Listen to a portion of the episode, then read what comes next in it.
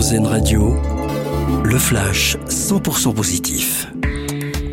Bonjour à tous. Cette initiative dans l'Aude pour lutter contre les féminicides, l'association des maires ruraux de France vient de décider de nommer un référent par commune.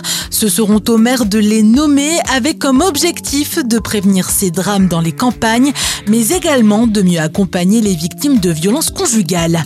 C'est une vente aux enchères particulière qui aura lieu fin mars. Plus de 500 machines de la marque Apple vont être mises en vente en Californie. Des appareils démodés aujourd'hui qui ont pourtant eu leurs heures de gloire. Les passionnés pourront notamment acquérir un ordinateur Mac de 1984.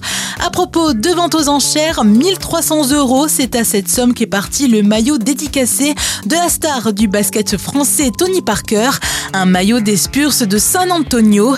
Il est passé sous le marteau hier à Dijon, une vente au bénéfice de l'association Coup de pouce qui cherche à favoriser l'égalité des chances à l'école via le développement de programmes périscolaires. Et puis, nouveau record du monde en saut à la perche, l'athlète suédois Armand Duplantis a franchi une barre à 6 mètres 22 de haut hier soir à Clermont-Ferrand à l'occasion du All-Star Perche, un concours organisé par le français Renaud Lavillenie. Mondo Duplantis a donc battu son propre record du monde de 6 mètres 21 établi l'été dernier lors des championnats du monde aux États-Unis.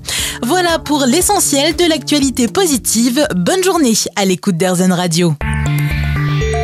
Une autre vision de l'actualité. C'était le flash 100% positif d'Airzen Radio.